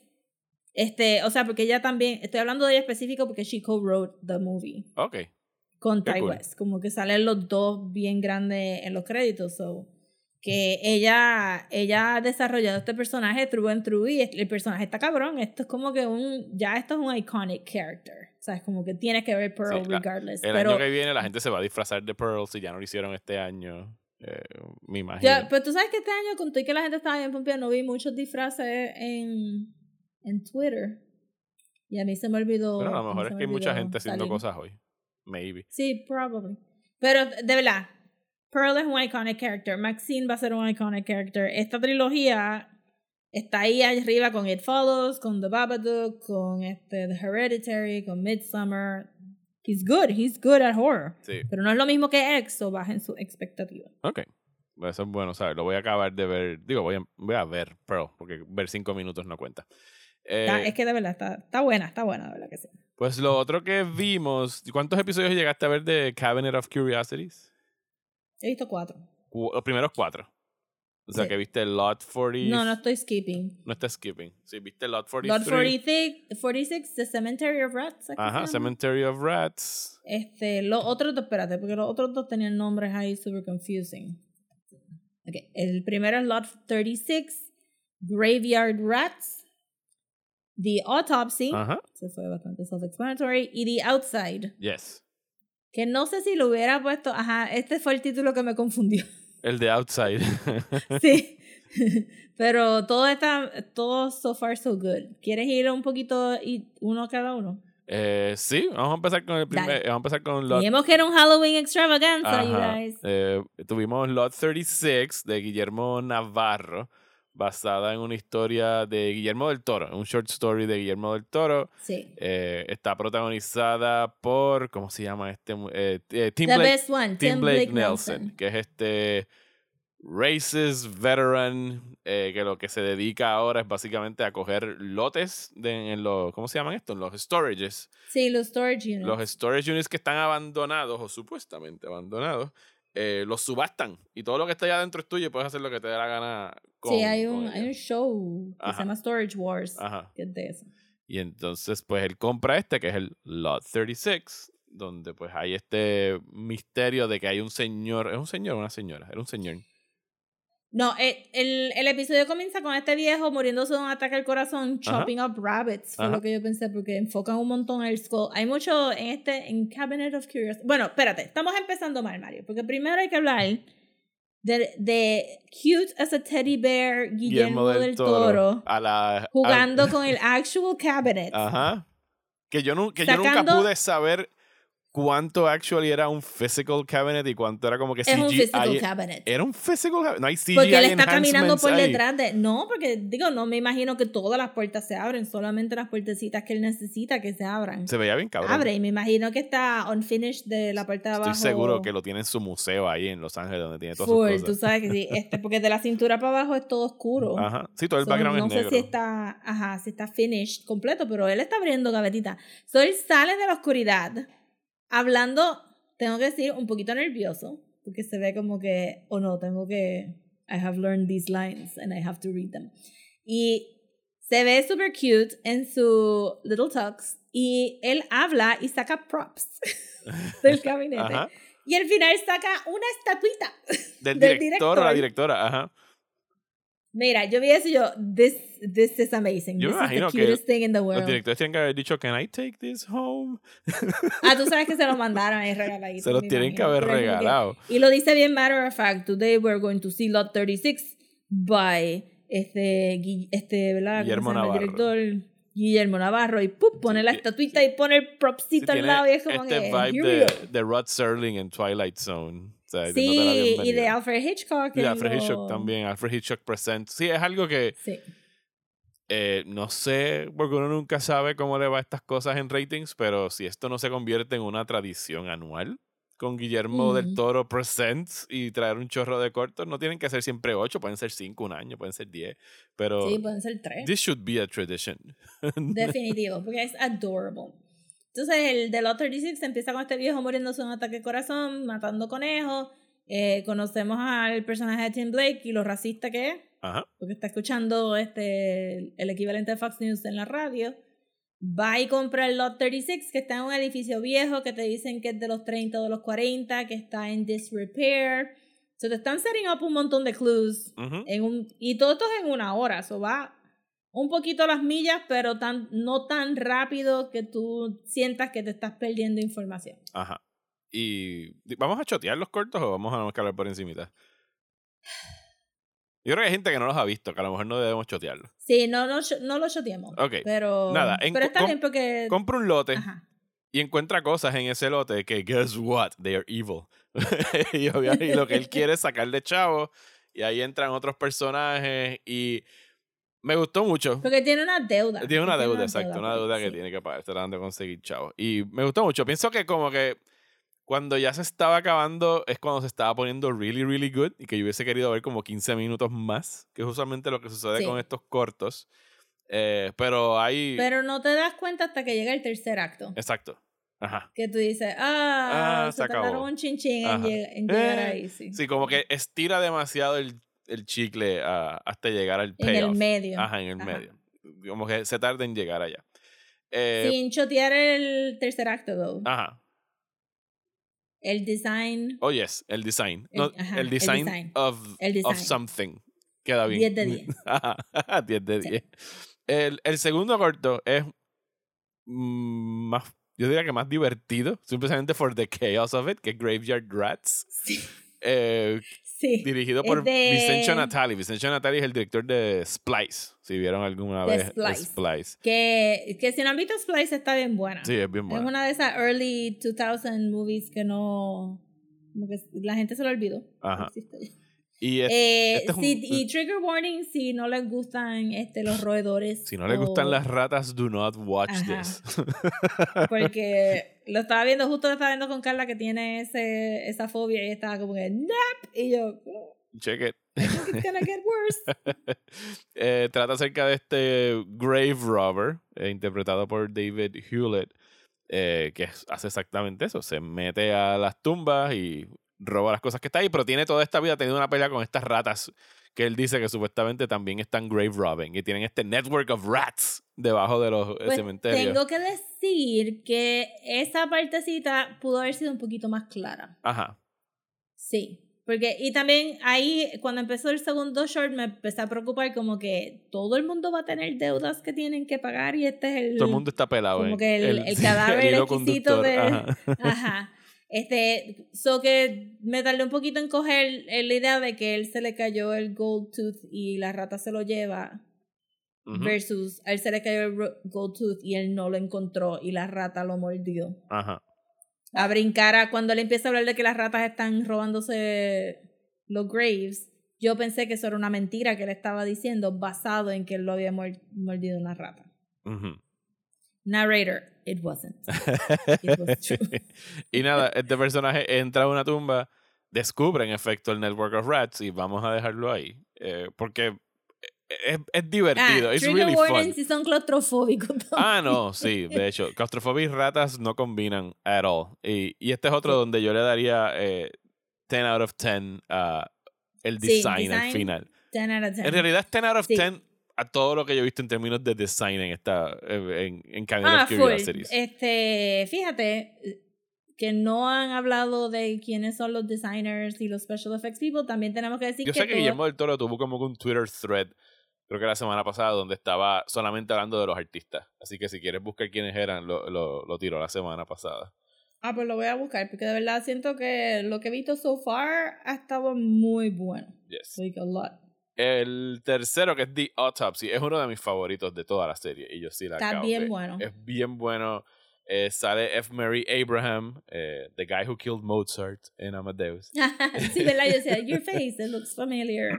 Él es un doctor que viene a hacer una autopsia de una persona que murió en una mina, en un de, de, de, una persona, no, de un grupo de miners. De un grupo, sí, porque el, el seguro no le quiere dar dinero a la familia si fue un accidente externo a la mina. O sea, una bomba explotó adentro de la mina y si pueden probar que se murieron por la bomba, pues el, seguro no le tiene que dar dinero. So, él está ahí para probar que... Loki está trabajando para el, para el insurance, pero también está... Que no quepa duda que... que el villano de este corto son the insurance companies. Exacto. Por encima de cualquier otra cosa horrible que pueda salir en este corto, o sea, the really evil people son las aseguradoras. O sea, como, como siempre. Pero nada, le toca hacer esta, esta serie de autopsias a los, los cuatro miners. Nos explican a través de todo este convoluted flashback eh, qué fue exactamente lo que sucedió en la mina. Sí, ahí también pudieron haber chop chopped a little bit more. Ajá. Eh, pero tengo que decir, sin entrar en detalles, que el corto toma como que un very Lovecraftian twist al final, que I liked a lot. También tengo que decir que la persona que hace eh, el villano, Ajá El real villain, no el que no aparece. Ajá. Tiene un really nice voice. Ajá, yes. Eh, y lo dejan hablar mucho y es un very soothing voice. Sí, yo lo escucharía por que hora. me gustó mucho. Sí, fue como que I hope he has a podcast. Este, tiene una muy buena voz y la usa to great effect. Este, este quedó bien redondito. A mí me encantó The Autopsy. O sea, si lo tuviera que rankear, creo que está como que one or two en mi lista de los ocho.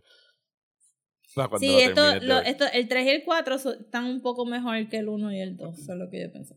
El cuarto es el de Anna Lily Amirpour, que es la directora de A Girl Walks Home at Night, una directora iraní. Eh, y trata acerca de Stacy. Stacy, interpretada por Kate eh, Mikuchi, trabaja en. Yo pensaba. O sea, porque tiene toda esta estética como que ochentosa small town. Pero, pero antes de. Pero hay celulares y cosas. Sí, es que es americana. Ajá, es americana. Es, el look americana. Ajá. Kate Mikuchi es la voz de Sadie en Steven Universe. What? No sabía. Y es una voice actress que ha hecho de todo, de, de DuckTales para arriba, como que del nuevo DuckTales. Este Steven Universe ha salido en, en, shows recientes de animación porque busqué quién es esta muchacha porque le, le dieron tanto espacio en este short. La cogieron para algo. Ajá. Y es como que es fucking Sadie en Steven Universe. Qué cool, qué cool. No sabía que era ella. Pero sí, definitivamente tiene la voz de alguien que haría a lot of voice work. Y aquí en este sí, de verdad que sí. se le puede ver. Ella trabaja en este banco donde está rodeada de quote unquote beautiful women, que siempre están como que super posh. Middle super American beautiful women, sí. Ajá. Y le invitan a esta fiesta de Navidad donde hay un intercambio de regalos y ella se entera que estas mujeres todas usan estos productos de belleza, una crema en específico que se ponen para tener eh, Aloe Glow. Aloe Glow. Aloe Glow. Aloe Glow. Eh, que te hace ver súper bien. Eh, la venden en televisión a través de Dan Stevens. Sí, que salió en los opening credits y yo, ¿dónde va a salir Dan Stevens? Porque el esposo de, de Stacy es este fucking... Eh, Martin Starr. El, Es Martin Starr, pero en... en Freaks and HBO. Ah, en HBO. En, Guilfoyle. En, en, en, Guilfoyle, en, ¿cómo se llama? En Silicon Valley en Silicon Valley. Sí. Que es, un personaje que es un, un, un, amor en este corto. O sea, medio. tiene como que esta vibra medio de Fargo, también como que esa cosa de americana entre estos eh, marido y mujer que viven una vida que no es como que la vida más glamorous ni nada por el estilo, pero tú entenderías que tienen un matrimonio estable, el tipo no abusa de ella ni nada por el estilo, la quiere mucho, la quiere tal cual, pero the ella... basics. Ajá. The, ajá, the bare minimum. basic requirements. The bare minimum. Pero ella quiere, ella quiere algo más. O sea, ella definitivamente tiene como que este deseo de, de, de escalar. Sí, porque, porque te ponen como que ella es... Que, que supongo yo que que también es a ese estilo de que es your typical American, eh, ¿verdad? Que tiende a ser white, pero tiene como que el pelito, tiene el pelito brown y tiene un old fashioned haircut porque es como un mullet largo. Y se viste en functional, no se viste en fashion. vive en un estado que tiene mucha nieve en Navidad, which I got tricked into watching a, a Christmas thing en, en Halloween. Este, Annalena Mopur. Este, Yo me acordé de ti cuando pasó eso. Dije, oh no, Rosa no. va a ver esto. yo, mm, Este, que, que se visten functional y que tú lo ves como que en los, eh, como que en los noticieros, en el background. La gente no. Estados Unidos no es Nueva York y no es Los Ángeles como tal. Es como que toda esta gente que vive en estos estados normales, quote unquote eh, de diferentes razas y etnias, este, pues se visten functional, no es nada glamorous. Y ella se ve como una personita que vive en esa casa y que vive en ese estado, tú sabes. Pero estas otras jebotas que tiene en el banco están vestidas media 80s con los shoulder pads y como que. Sí, por eso es que tenía la confusión de la estética, porque dijo que esto es los 80s. No, hay un celular, what the hell is going on? Pero los televisores eran bien viejos, o sea, eran televisores. Sí había un Revolut, pero, pero funciona porque se ve reconocible como Anywhere USA que te lo han vendido. Obviamente no, porque son todo el mundo blanco. Este corto. Una persona negra. No, no me encantó el payoff. Eso que fue mucho build-up para algo que, no sé, como que no, no me encantó donde acabó la historia sin entrar en spoilers, porque las motivaciones me estaban extrañas, sobre todo por el personaje de Stacy, que overall me gustaba ella y me gustaba la vida que tenía con el matrimonio. Obviamente sus aspiraciones eran otras, pero que no, los supernatural elements, aunque muy bien ejecutados y asquerosos, súper asquerosos, eh, no sé, donde termina, I found it odd, como que no sentí que it landed el, el ending, o sea, el final. Yo sentí que it landed, pero también le encontré como que un poquito el final, final, final sin querer queriendo, porque ninguna de estas dos cosas la hicieron a la misma vez. Se parece mucho al final de Pearl. Ok. Está bien, pues tendría que tener que ver Pearl. Sí, y, y me pareció como que, ah, qué weird que terminaron las dos cosas similares. Eh, sí siento que, que el jump de Stacy se va un poquito más en diálogo porque ella sigue tan insistente hablando sobre su apariencia y de que no, ¿sabes? She does not fit in y y el, el marido está tratando de assuade pero es como que se siente como que ella ya no puede más nada, como que está tan insatisfecha.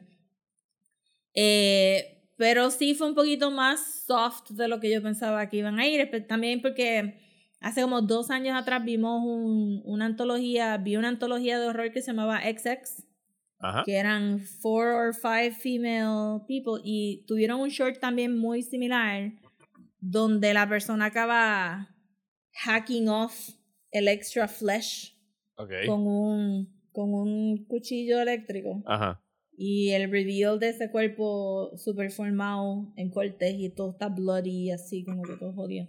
Eh, so que hemos visto otros shorts donde eh, están tratando de decir este como que feminist rhetoric de los perils of being the same as everybody else y conforming to the beauty da da da. So sí quedó medio su singing para pa el build-up que yo tenía porque era Anna Lily Amerpour. Pudo haber estado, pero me gustó anyway porque me gustó el, eh, que fuera en Navidad, me gustó que tuviera todo ese American stuff. En alguna, en una, alguna parte pensé como que se veía suficientemente kitsch que maybe iba con The Stuff. Ok. ¿Te recuerdas sí, ese de la película de, gente que encuentra marshmallow fluff, fluff, en el piso y se lo comen? Este, for reasons. y me gustó este que pues que la crema saliera de los tubos tuviera como que se veía la crema se veía nasty eh, pero sí tienes razón el, el, final pudo haber sido un poquito más impactful sí un poco más contundente como que con lo que querían no sé como que usualmente en esto, en estos tipos de historias donde la persona o sea, las películas de horror tú casi siempre las ves para ver cosas malas pasarle a la gente mala. Cuando cosas malas le pasan a gente buena, como que tiene que haber, por lo menos para mí, tiene que haber habido una razón para ese fall from grace o whatever. Y aquí como que no, no sé, como que necesitaba a little bit more en términos de historia para, para salir satisfechos. Pero nada, ese soy yo. Ese fue el último que tú viste. Eh, quedan otros cuatro. Los otros cuatro son Pigman's, mm, eh, Pigman's Model de Keith Thomas. Ajá. Eh, by the way, no dijimos que The Autopsy es dirigido por David Pryor, que es el director de The Empty Man, fue la película que ya que vimos. Creo que el y que está escrito randomly por David S. Goyer, el, el libreto. Super weird. El de, David S. Goyer. El que queda es Pinkman's Model de Keith Thomas, eh, Dreams in the Witch House con Catherine Hardwick, que by the way, sale el boricua Ismael Cruz Córdoba, Así que ahí tienen algo. Y estos dos son específicamente basados en un short, en short stories de, H.P. Lovecraft. Sí. Los otros no. A pesar de que The Autopsy es Lovecraftian, no está basado en.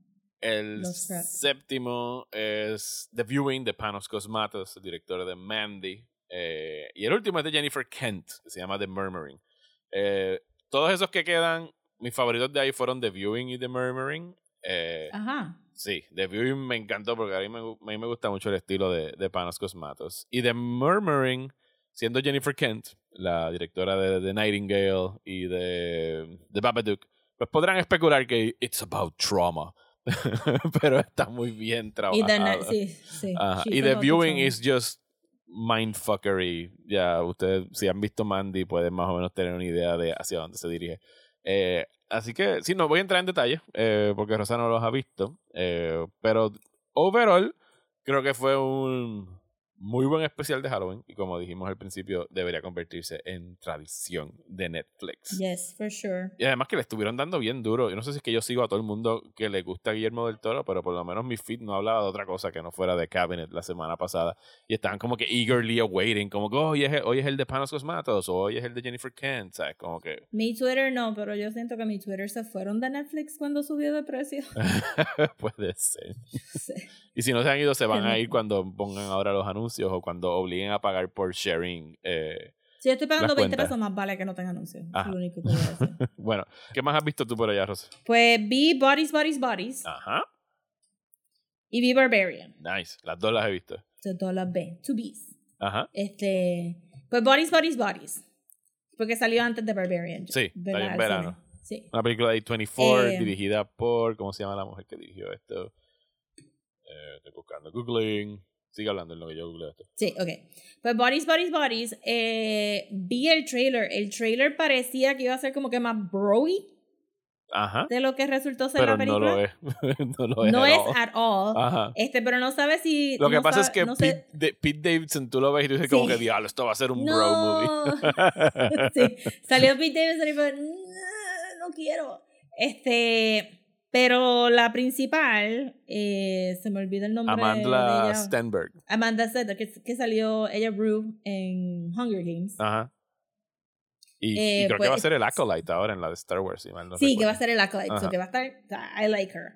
Eh, no sé si sabes el chisme que se formó con la película. Sí, por la... Porque yo llegué a la película también por el chisme. Hubo una periodista del New York Times que hizo una reseña de la película y creo que en el primer párrafo decía como que estábamos distraídos por el cleavage de Amanda Steinberg. Y cuando yo vi la película dije como que there's not that many cleavage en esta película. Sí, este, da, da, era del New York Times. Además está en un pool eh, party va a haber cleavage. ¿Sabes? No sé cuál es el issue. Pero es que no había todo el mundo, nadie tenía cleavage.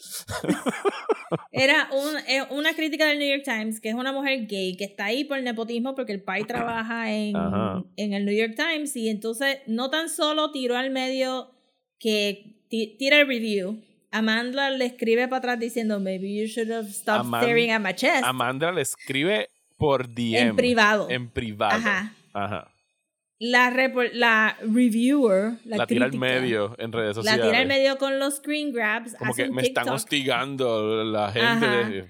Todo el mundo se le viró la tortilla porque todo el mundo estaba como que, cabrona, porque tú estás posteando los DMs de nada. Ajá. Este. Amanda le contesta para atrás diciendo que era un, que era un chiste. Ajá. Ajá.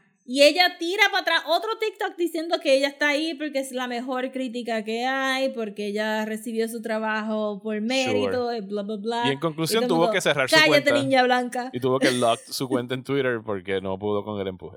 Así que... Ajá, como que cállate, niña. Como alguien que reseña cine profesionalmente hace uh, como más de 15 años, ¿sabes? Si, si tú te vas a tirar comentarios en específico atacando a un artista, ¿sabes? porque ahí estaba atacando el cleavage de Amanda Stenberg, tú tienes que aguantar que te tiren de vuelta porque esas personas tienen derecho a defenderse y no es para que estés... O sea, yo he tenido conversaciones en privado con gente cuyos trabajos he criticado y yo no voy llorando a redes sociales como que, o sea, mira lo que me dijo la personita que yo critiqué públicamente, o sea, tienes que aguantar, sea, tienes que aguantar, punto. Sí, todo, todo, y entonces cuando empezó la película, pues aunque tú no quieras, it kind of tinges a little bit, como que tú estás, y especialmente porque sale Pete Davis. Este, tú piensas que va a ser Broy, pero no, no hay nada de objectification. La película es hella queer. Dirigida empieza y escrita con un grajeo intenso. Helena, eh, sí, Helena eh, Regin, creo que se pronuncia el apellido. Ajá, y la película está súper, súper fun. Eh, he visto mucha gente diciendo que no horror, que es este dark comedy. Es graciosa. Bueno, yo vi una descripción que era como que Senial Agatha Christie, era lo que estaban diciendo. Porque era medio, eh, ¿cómo se llama? Ten Little Soldiers o And then there were, and they, and then they were none. There were none. Ajá, exacto. So, nada, la, la premisa es bien sencilla, pero tiene un montón de layers. Son estos rich kids, trust fund kids que se reúnen en una casa para pasar un huracán. No te dicen el estado. Eh, el personaje de Amanda está colado, as it turns out este, está sobering up, este, la casa está llena de drogas, llena de alcohol.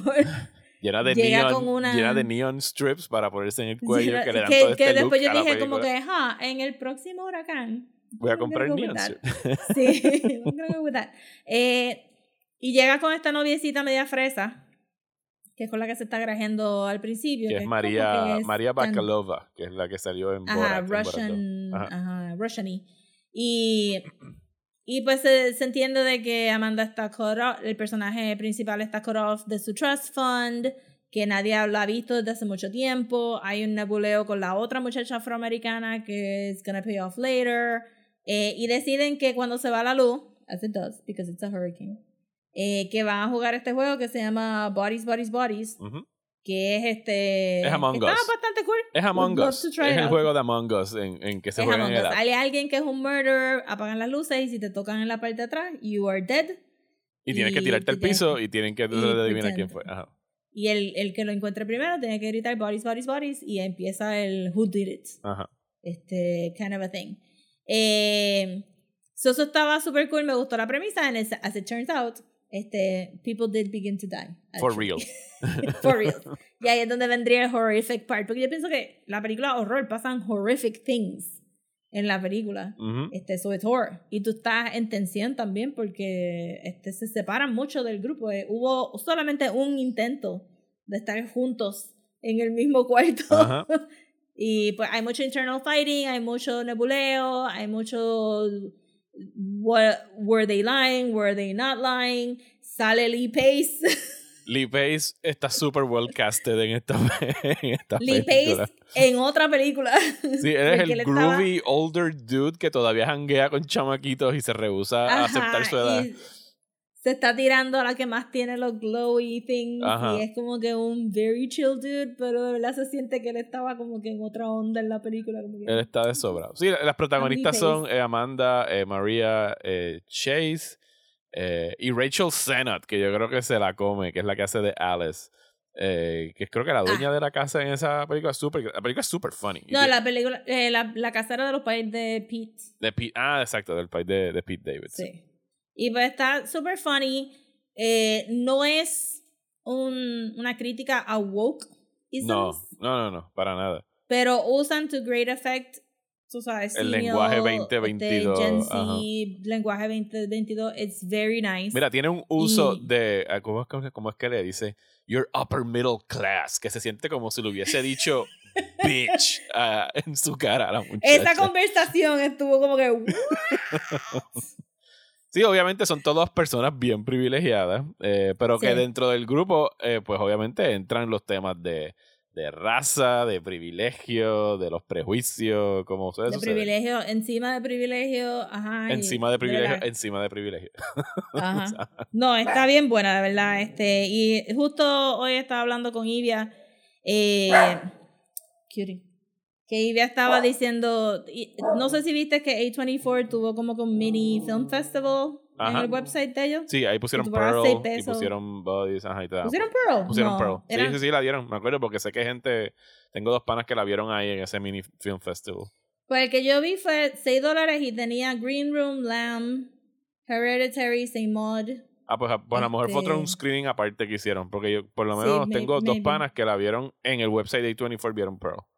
Ah, pues maybe. Pues este era como que 6 pesos y eran 6 películas por 6 pesos. Ok, qué nice. Y, y entonces ella vio Lamb y Saint Maud y no les encantó. Y decía, mano, A24 está en otro nivel. Si tú puedes tener algo como Maud en una esquina Ajá. y Bodies, Bodies, Bodies la otra. y Sola en la otra esquina. Es como que, este, super crazy. Pero me gustó, me gustó para Bodies, Bodies, Bodies. Y va perfecto en un double feature con Sissy, Ajá. la que vi la en Shudder. Shutter, que, que hablé en otro bullshiteo para acá. Entonces la otra que vimos también fue Barbarian, Ajá. que, que vi tu review que tú dijiste que no te encantó. Eh, Barbarian se compone de tres actos muy Sí. específicamente delineados.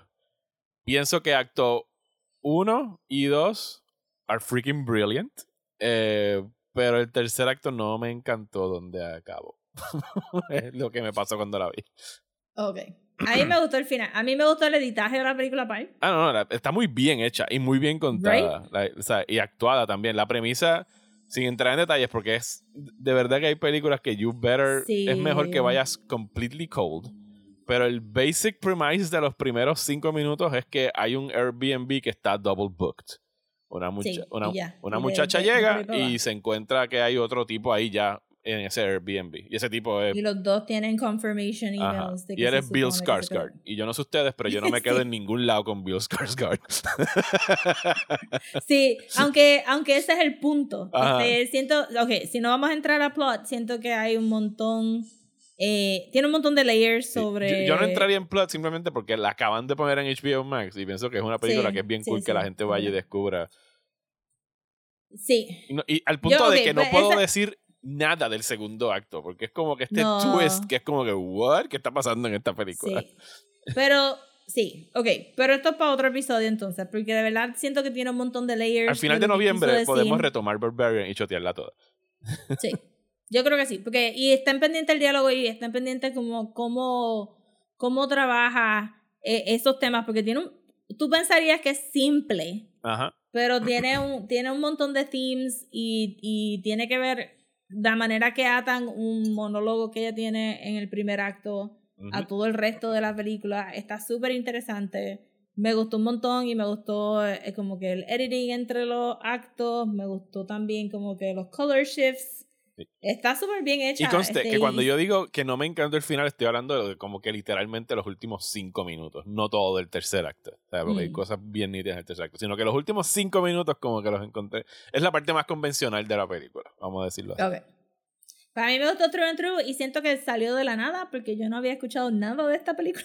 Bueno, yo la fui a ver al cine solo porque el hype fue bien bueno cuando estrenó en verano. ¿Fue en verano? Sí, creo que fue en verano. A finales de verano. Y yo dije como que, pues, ok, tengo que ir a ver esto, todo el mundo está hablando about it. Y lo que te decían era como que, don't talk about it, solo vete a verla. Y yo, fine, iré a verla. Pero yo no vi, no vi nada así de, de gente diciendo como que, oh, it's coming, que sea. Y once again, esto no es o sea, porque sabemos que los últimos años hubo como que una peleita de qué es high horror y qué es low horror, ¿verdad? Sí, el este, elevated horror. Que elevated horror.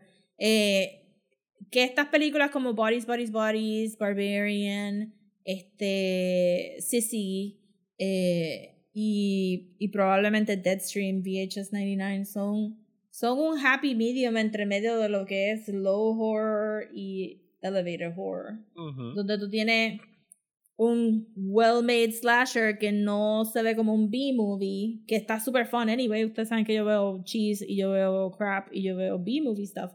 Pero que, que está bien hecho todavía usando los mismos conventional. O sea, no estoy hablando específicamente de ninguna película, estoy hablando de un hypothetical movie en mi cabeza.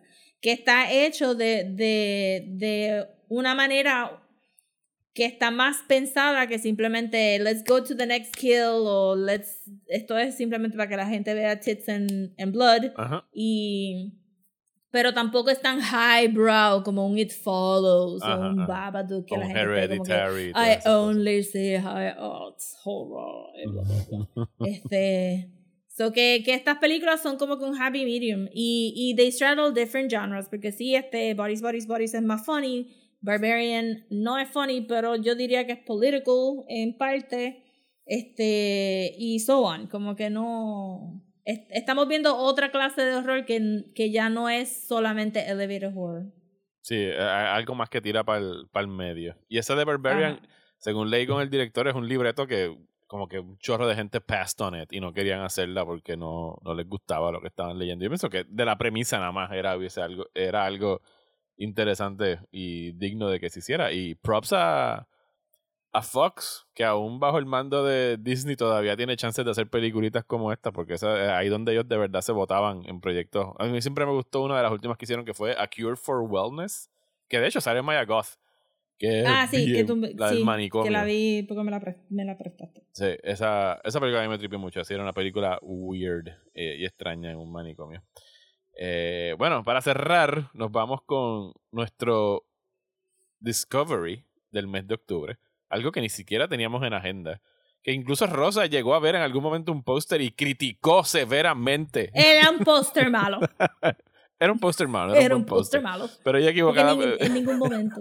es la adaptación de el comienzo, en realidad, de lo que ahora se llama el porque todo es un universe, el Immortal Universe de Anne Rice. Sí. Eh, AMC compró los derechos de 18 libros de Anne Rice, que no sé si es como que todos los libros de Anne Rice o solamente los que tienen que ver con No, vampiros y de brujas, pero Sí. están adaptando Interview with the Vampire. So, yo había escuchado de que había habido un salpa afuera con, con la compra del intellectual property de ella porque ella se murió recientemente. Ajá.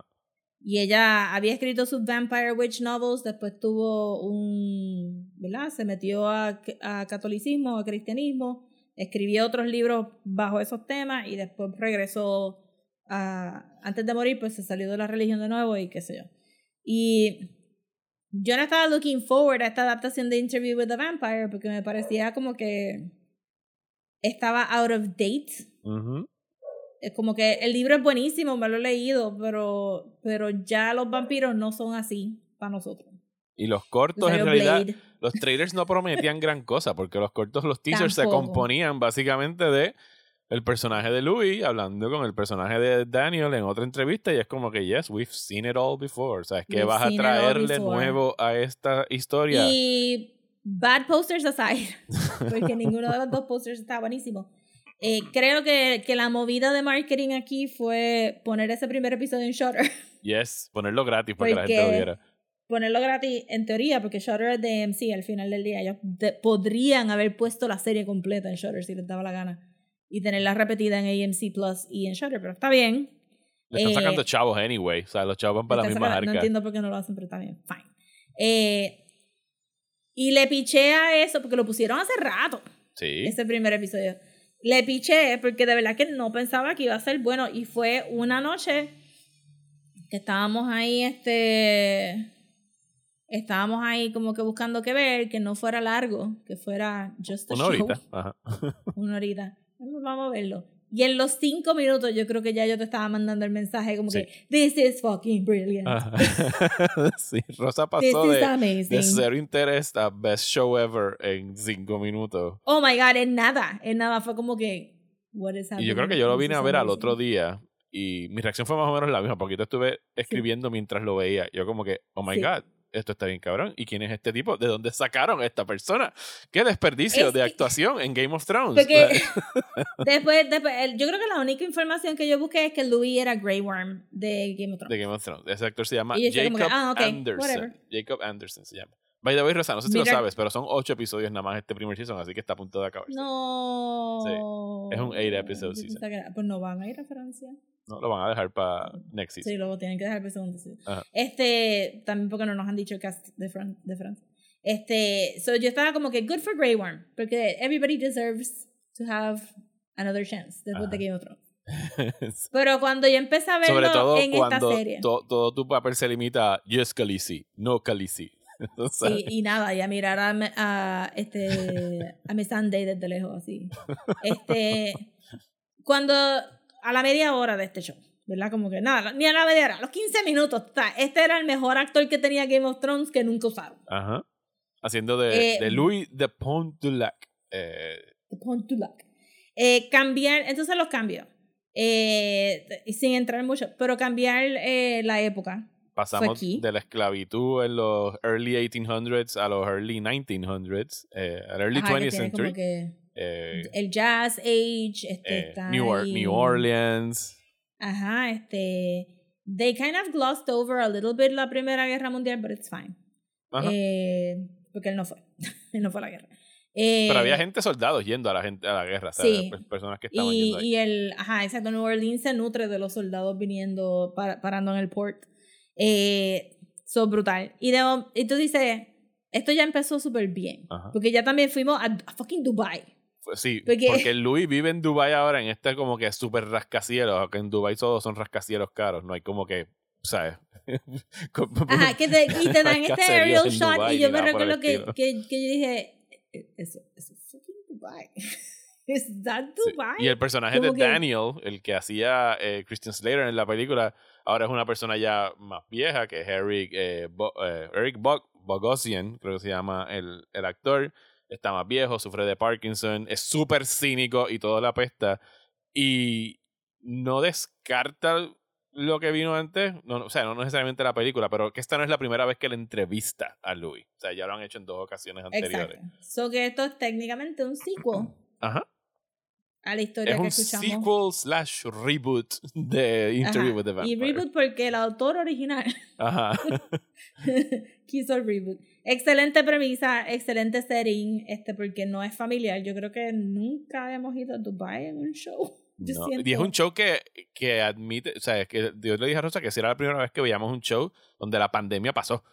O sea, donde están. También. o sea, y están en pandemia todavía. No es como que ya pasó, sino que están viviendo la pandemia todavía. Exacto, porque la personita, este, el que, eh, ¿cómo es que se llama? Daniel, el que Daniel, entrevista, ajá. este, tiene que, tiene que preguntarle al doctor si puede viajar a Dubai, porque este está inmunocompromised. Eh, y hay gente con mascarillas de vez en cuando, y Luis se refiere a la pandemia varias veces. Yo creo que no le dicen COVID, No le dicen pandemic. pero le dicen the bug Ajá. o pandemic. Eh, excelente.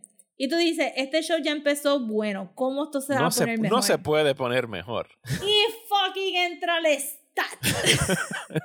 El actor se llama Sam Reed. Es australiano. And he was born to play Lestat. He was born to play out. Wow. La voz, la cara, el pelo, todo. El Todo. porte, eh, la manera que se Todo. expresa, El comedic timing de este hombre. Las reacciones, los reaction shots. Imposible. Y tú dices, bueno, pero no todo es perfecto y ellos dos no pueden tener una química brutal. Y tú dices, But they can. Sí. But they can and they do. It's, es brutal. Es como que yo nunca hubiera. Si, si yo fuera uber fan del libro, which I was for a little bit, pero no tanto como para leerme todo. Creo que me leí como que tres libros de la saga de, de esta. Creo que llegué a Queen of the Damned. Un poquito a, a otros libros, maybe. Nunca me leí los Mayfair Witches. Me leí los libros eróticos de ella, pero no los de Sleeping Beauty, pero nunca leí mucho más. Eh, porque eh, eh, la prosa de ella es heavy, tú sabes, como que gothic prosy stuff. Eh, si yo hubiera pedido un mail order Louis y Lestat, Hubiesen sido estos dos. oh my god, esto es, es que esto es, esta gente dijo, yo entiendo the assignment, yo sé lo que ustedes quieren de mí y, lo, y le vamos a meter 100%, no hay nadie en esta serie que no le esté metiendo 100% a la serie, es como que amazing. Si ustedes van a Shudder y buscan ese primer episodio, Sí. eh, el momento donde I was. O sea, ya yo estaba igual que Rosa, como que a los cinco minutos diablo, como que este cast está cabrón. Pero el, el final de ese episodio. O sea, si tú no acabas ese episodio diciendo como que, yes, I'm in for the long haul, yo voy a ver esto hasta que lo cancelen o lo acaben, no me importa, I'm going down with this show. Es el final de ese primer episodio en una escena que se desarrolla en una iglesia donde el que hace de Louis, eh, Jacob Anderson, eh, tiene como un- una escenota que la saca del parque y después llega eh, Lestat para el remate. Y de verdad que están geniales los dos. Esta serie es buena. Eh, aborda temas de raza, de temas de clase, temas sociales, porque con el mero cambio de cara, Louis es un afroamericano eh, que está Ajá. viviendo en Luisiana en los early eh, 1900s, ya le da como que toda esta otra dinámica. Las conversaciones que tiene con Daniel en el presente también como que aluden a, a esos issues. En cierto momento él le dice como que, o sea, hasta se burla de él como que una relación entre un hombre blanco y un negro. O sea, es como que no, no hay como que, o sea, siempre va a haber algo abusivo Ay, o una relación de master and servant. ¿sabes? Ajá. Ajá. Y hay una conversación del Lestat como que a little bit tired de Louis siempre. Oh my god, no, hay una conversación Ajá. de no, la verdad no me importa no, no no voy a poder convey the brilliance del comedic timing de esta conversación. Pero está en un parque y Lestat está leyendo sobre la historia del parque Ajá. y que está basado en otro parque en Francia y qué sé yo. Y Louis le dice habla sobre cómo ahí tenían los las cabezas de los esclavos on spikes en display. Ajá. y te juro que la música está para para el chiste. Como que el zoom Ajá. Para ver al Lestat como que ponerse un poquito incómodo y decir, well, I'm only halfway through. Let's see if they mention it. Brutal. Y eso es un momentito, eso es un throwaway moment de la serie, and it's brilliant. Y ni siquiera hemos mencionado que están en una relación amorosa, Lestat y Louis. Lo que en el libro y en lo que en el libro y en la película era subtext, ahora es just text. Lestat es abiertamente bisexual, eh, mientras que Louis es eh, gay. O sea, él dice que siempre ha sido atraído a, a los hombres. Y la serie lo está trabajando de una manera estupenda. O sea, de verdad que hasta ahora, no notes eh, ni siquiera hemos hablado de la que hace de Claudia, que es Bailey Bass, en su primer papel. Eh, está brutal la serie. es que no, es que les podemos decir, podemos tener un podcast completo, and we will. Cuando se acabe. De decirle a ustedes how brilliant this show is, pero you have to see it with your eyes, porque los actores son tan freaking charming. It's que, funny. Que, te enamoran. O sea, la serie eh, tiene horror, porque tiene unos kills brutales es sexy, es romántica, es super funny. Pero es luscious. Los sets están bien hechos, los extras están súper. O sea, hasta los personajes terciarios están bien hechos. Sí. De verdad que es un palo lo que dieron aquí con esta serie. Y we, didn't see it coming. Y mucho menos rosa después de esos posters. No, I mean, mercadeo. Aquí yo tengo que decir que mercadeo falló, par. Eh, creo que se dieron cuenta porque ayer estaba viendo mucho Hulu y yo tengo anuncios en Hulu. Ajá. Y como cada tres anuncios era un anuncio de Interview the Vampire y era este close-ups a las caras de ellos y un poquito más dinámico. Que siento que, que en el pilot episodio hacen, hacen muy buen uso también de cuándo dejar que el actor se coma la pantalla completa. eh, porque entonces te está hablando a ti. Yes. Está brutal. Así que vayan y vean Interview with the Vampire y eso es todo lo que hemos visto en estas semanas de horror que no hemos estado hablando con ustedes. So, ¿Qué nos falta? nos falta Wendell and Wild. Se nos quedó Wendell and Wild. Yo tengo que ver Pearl. Eh, ¿Qué más se nos quedó? Yo tengo que ver VHS 99. Tengo que terminar Cabinets. Tengo que ver un par de otras en Shutter. No he empezado a ver Dragula. Ah, empecé a ver, empecé a ver American Horror Story. Ok, la de New York. Es de New York City, ¿verdad? Sí, NYC, y tengo que decir que, que se siente un poquito como que con, con el research que hicieron para Dahmer. Ok, lo empataron. Este. Ajá, lo hicieron que esto. Lo que sobró de Dahmer lo están usando acá. Es el mismo flow, pero obviamente más, más cheesy y más hokey. Dahmer es serious, for serious. Este, American Horror Story sigue siendo American Horror Story. Pero está, está bueno so far. Pero ustedes saben que usualmente se cae bien brutal en los últimos tres episodios, so expecting the worst. Tengo que decir que overall, súper complacido con todo lo que salió de Halloween en este mes de octubre. O sea, Va a ser big shoes to fill para el próximo año. Por favor, cójanlo con un poquito de más calma el año que viene. Eh, y quién sabe, a lo mejor vemos eh, Uzumaki en el 2023. Eso no va a salir, no va a salir. No, ni nos dieron otro teaser. No, nada, es como que. No hicieron nada. Yo creo que la estrategia ahora mismo es como que if we stop mentioning it, maybe they'll forget we announced it y podemos como que just slowly drift away. en algún momento alguien va a decir, ay, pero bueno, Uzumaki no va a salir y todo el mundo va a salir. Uzumaki venía para. ¿Para qué? Sí, eh, va a haber Big Shoes to Fill el año que viene. Yo creo que, que no vamos a tener un año tan, tan lleno de cosas. Como que de todo lo que vimos en este octubre, creo que solamente dos cosas disappointed me. ¿Qué eran cuáles? La de Halloween Ends. Ajá. Y esa a mí me gustó. Y la otra. Ajá. ¿Ah? Y esa a mí me gustó. Ajá. Y esa a ti te gustó. Y creo que la otra fue al principio, no me recuerdo qué era. O sea, exacto, si no me acuerdo. Pues, Yo siento que Halloween empezó hace como tres meses. después de acabar sí. esto. de verdad que sí.